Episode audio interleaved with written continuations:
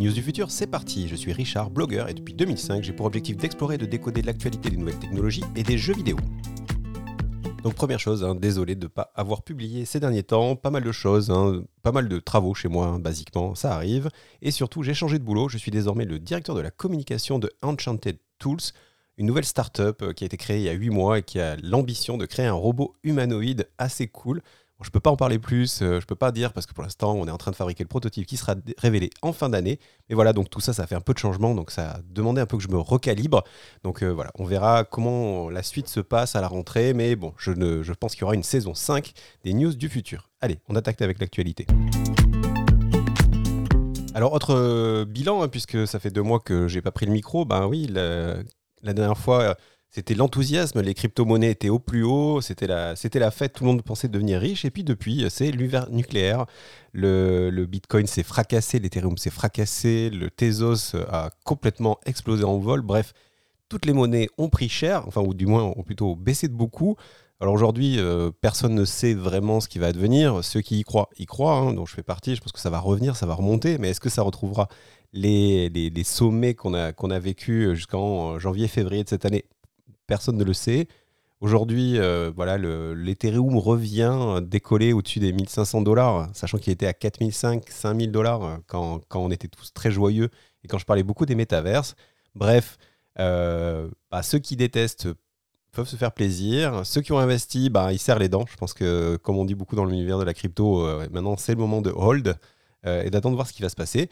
Mais n'empêche, si au-delà de, ce choc, euh, on peut quand même constater que les projets autour euh, de la blockchain, des cryptos et des NFT ont continué à, vivre leur vie. Je ne vais pas vous faire un résumé, mais par exemple, du côté du Board Ape Club, les fameux singes qui s'ennuient, euh, les, dernières ventes des singes continuent à se faire à des hauteurs pharaoniques de plusieurs centaines de milliers de dollars, même parfois jusqu'à quelques millions. Donc euh, on va dire que même s'il y a voilà, un mouvement à, la baisse, il continue de se passer plein de choses. Par exemple, euh, du coup, puisque je parle des, des Board Ape, euh, ils ont commencé à tester leur, leur métaverse qui s'appelle Otherside, qui, qui est en fait qui est produit fabriqué par une, société anglaise hein, qui s'appelle Improbable, ou Improbable, et qui a, ils ont déjà fait les premiers tests pour, pour montrer. Ils ont invité 4500 personnes à participer à une espèce de, de fête, une fête musicale euh, voilà, et tout ça dans le browser. Donc euh, voilà, eux, leur, euh, leur métaverse va arriver.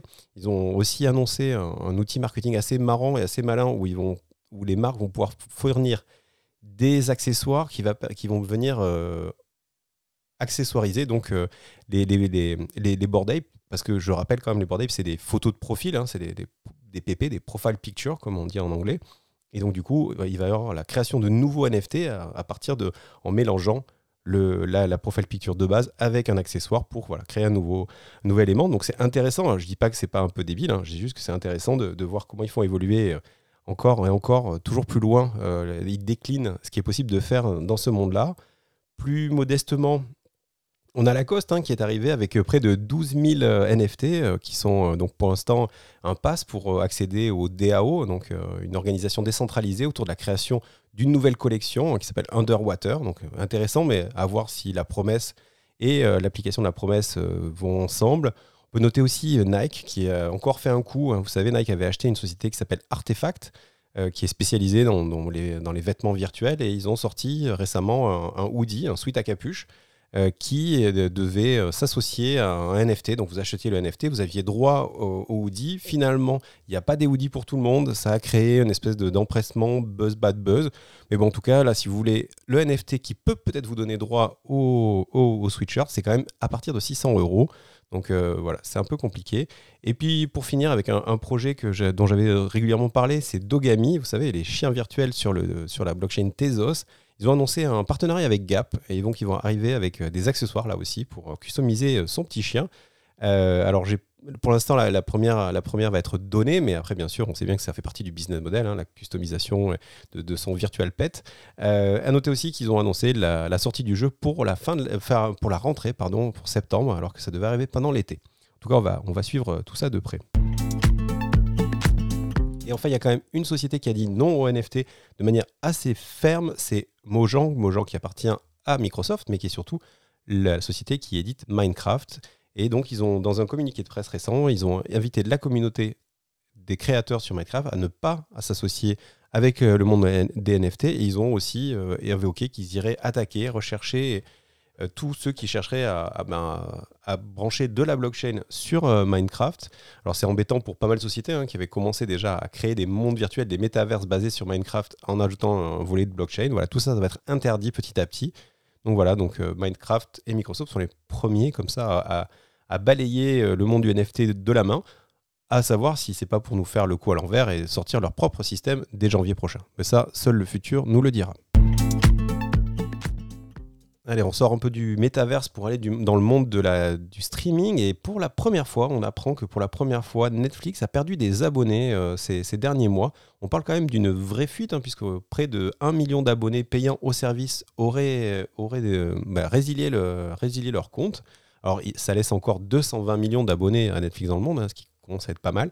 Mais en tout cas, Netflix, pour la première fois de sa vie, perd, euh, perd autant d'abonnés. Alors, c'est facile à expliquer. Il y a de plus en plus de services. Il y a la, poussée en force de, Disney. Et puis, euh, si on est un peu critique, peut-être aussi une, qualité euh, moins, moins homogène des, programmes proposés par Netflix. Tout ça qui peut, qui peut, qui peut amener cette, cette perte de, de compte. Et puis, bon, la multiplication, bien sûr, des plateformes, je disais, qui, qui augmente le, le coût mensuel et donc des choix qui peuvent être faits par, par les utilisateurs.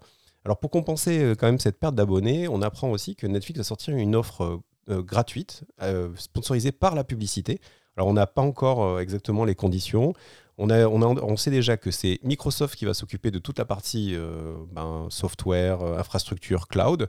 Donc, a priori, Netflix avait réfléchi à travailler avec Google ou Comcast, puis il a choisi Microsoft parce que ce dernier n'a pas de service de streaming vidéo.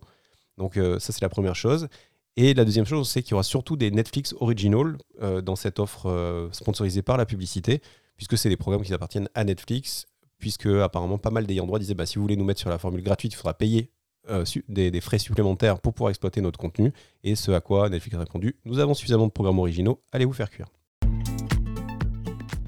Un autre des feuilletons de ces dernières semaines que j'aurais dû commenter si j'avais publié ce podcast au rythme hebdomadaire normal, c'est bien sûr euh, le grand match Twitter-Elon Musk. Donc, euh, donc maintenant on arrive à la fin, ou du moins dans les, dans les derniers moments, hein, puisque après avoir euh, dit qu'il allait racheter Twitter, Elon Musk a dit qu'il ne le rachèterait pas. Et donc on rentre dans une phase assez étonnante où Twitter maintenant va venir attaquer en justice Elon Musk en déclarant que ben, cette tentative d'achat, ce refus d'achat et toute la publicité qui a été faite autour, euh, autour du service, et notamment des raisons pour lesquelles Elon Musk ne veut plus acheter, euh, et donc un coût, euh, un préjudice hein, pour, pour l'entreprise. Alors certains analystes parlent de, que ça risque de se terminer avec Elon Musk qui va payer un milliard de dollars à Twitter. Alors, voilà, on est dans une autre galaxie, hein, c'est assez fou. Mais bon, rappelons que Musk avait prévu de dépenser 44 milliards au départ pour, euh, pour Twitter. Donc euh, on peut se dire qu'il a économisé 43. allez, en faisant des maths un peu simples. Allez, euh, du côté de, l'IA, depuis quelques semaines, voilà, l'Internet est, secoué par, par ces images générées par ordinateur, ces, ces tableaux, ces, ces, œuvres, ces œuvres numériques qui sont générées par des IA. Et la raison à cela, c'est l'arrivée d'un nouveau joueur dans la partie qui s'appelle Mid Journey.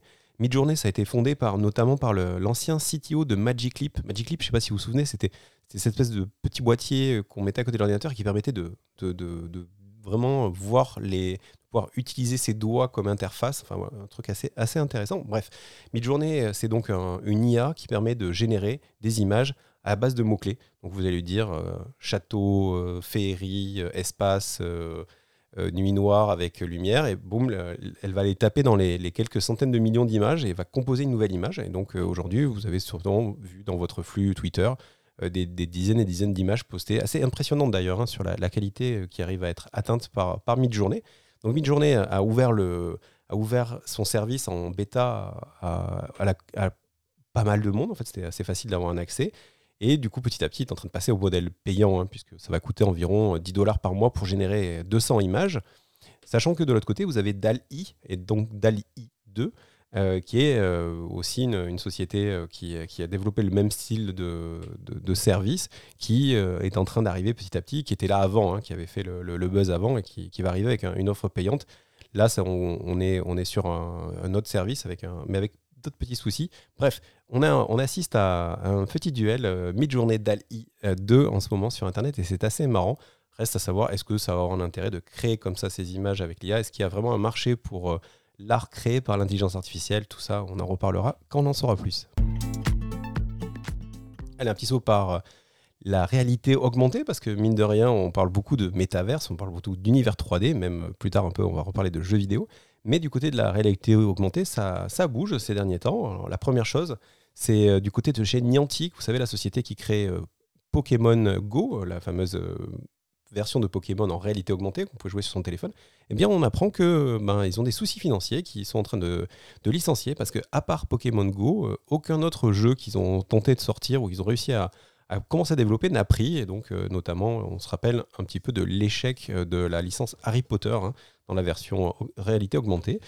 Tout n'est pas toujours tout rose dans, le monde de la tech. Voilà, chez Niantic, on est obligé d'annuler pas mal de, de jeux à cause de ça.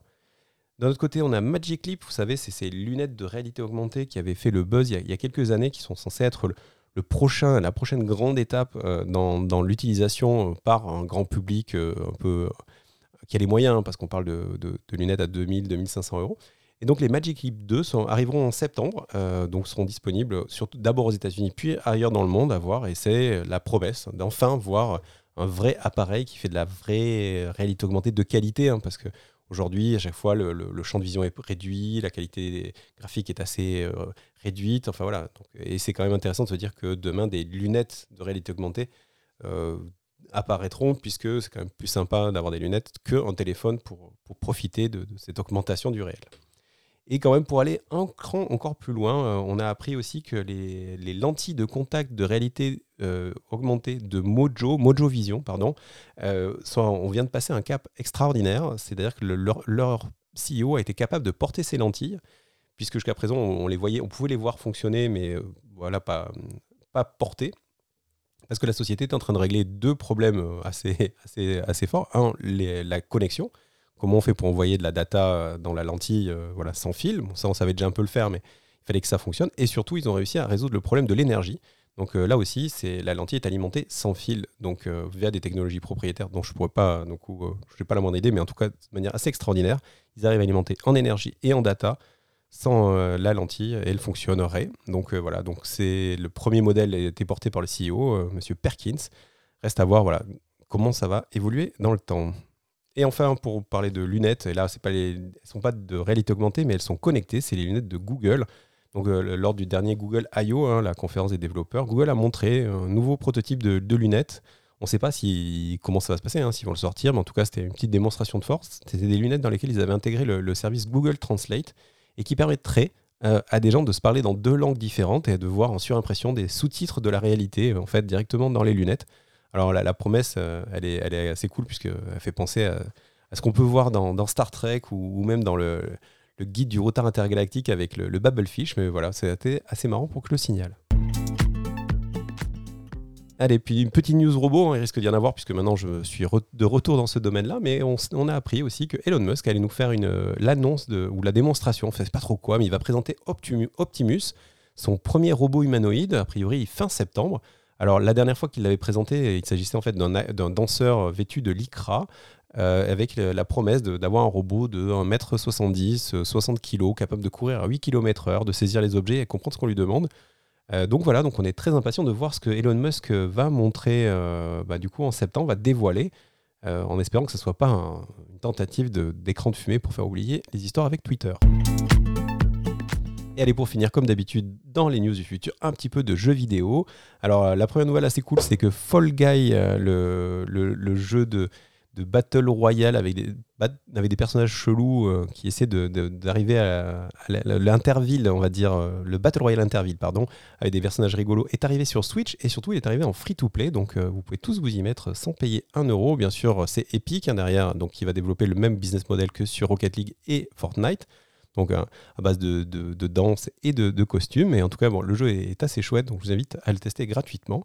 Et puis, je vous invite aussi, si vous voulez avoir un petit résumé de ces dernières semaines de jeux vidéo, à écouter mon autre podcast, hein, Gamer Weekly. Euh, voilà, Gamer et Weekly comme toutes les semaines, euh, qui est disponible sur toutes les plateformes et dans lequel, euh, dans le dernier, on parle notamment d'un jeu que j'ai beaucoup aimé qui s'appelle Card Shark, un jeu édité par Devolver qui vous propose d'apprendre à tricher aux cartes. Euh, voilà, assez cool. Allez regarder les, vidéos sur internet, Card Shark. voilà, un style graphique unique et vraiment un gameplay assez malin. voilà, quelques heures de jeu pour, qui, devrait plaire à, pas mal de monde. Donc je vous invite à regarder. On a appris aussi ces derniers jours, apprendre, on en parle dans le podcast, le Return of Monkey Island devrait arriver d'ici la fin de l'année. C'est la, suite du célèbre euh, Monkey Island hein, de, Tim Schafer, euh, donc qui, date maintenant de, quelques dizaines d'années, je pense. On parle aussi de Rogue Legacy 2, qui est un fantastique euh, Rogue Light. donc voilà, qui est pour les amateurs de, de et de challenge. Et bien sûr, un petit mot de Cuphead The Delicious Last Course. Cuphead, c'est un, de mes jeux chouchous, extrêmement difficile, platformer aussi. Et le, voilà, après deux ans d'attente, le, L'extension est sortie avec un, nouveau personnage euh, et surtout euh, voilà, de nouveaux tableaux, de nouveaux boss à, battre. Donc j'invite aussi à jeter un petit coup d'œil euh, aux nouvelles vidéos de Cuphead. Et voilà, ça sera tout pour, aujourd'hui, ça sera tout pour cette saison, hein, puisque voilà, on est déjà fin juillet, donc je vous propose de, se retrouver bah, dans, quelques semaines pour, euh, pour une saison 5. Euh, merci à tous euh, d'avoir écouté bah, les épisodes au cours de l'année, d'être toujours de plus en plus nombreux. N'hésitez pas à venir m'interpeller sur Twitter. Hein. mon, compte c'est rrfly, rrfly. Et, ou sinon, vous cherchez Richard Malter sur Internet, c'est assez fastoche de me retrouver. N'hésitez pas donc à commenter, à partager aussi hein, ce, programme si vous avez trouvé ça intéressant. Et puis je vous dis encore une fois, je vous souhaite un très bel été et on se revoit à la rentrée.